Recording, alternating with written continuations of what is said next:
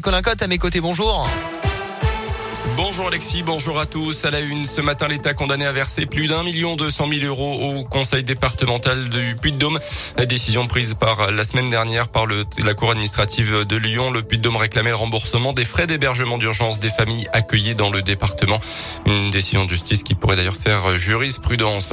Il avait percuté deux gendarmes en novembre 2017 à Thiers lors d'un simple contrôle routier âgé d'une quarantaine d'années. Un automobiliste ivre au moment des faits était jugé hier. Il avait pris la fuite après avoir traîné un des militaires sur plusieurs mètres. Interpellé un peu plus tard dans la soirée, son taux d'alcoolémie était en effet proche des 2 grammes 50 par litre de sang.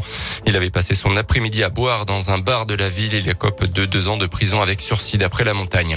Lui avait été retrouvé sans vie dans sa voiture à Moulins hier matin. Un homme de 35 ans dont le corps se retrouvait à l'arrière de son véhicule dans un endroit très passant aurait succombé à un abus de médicaments selon les premiers éléments. En tout cas, il n'y aurait pas eu d'intervention humaine. La piste criminelle est pour l'instant écartée.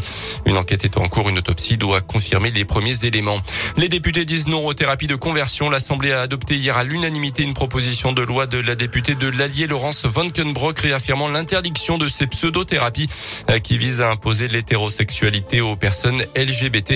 Une peine de deux ans de prison et de 30 000 euros d'amende est désormais prévue par la loi. Et puis du rugby pour terminer avec un retour bientôt à l'ASM, celui de Jean-Pascal Barak. Il l'a annoncé sur son compte Twitter hier. Il a eu le feu vert du chirurgien pour reprendre le chemin des terrains après son opération du dos cet été. Entraînement de l'ASM ouvert au public qui a attiré beaucoup de monde hier après-midi.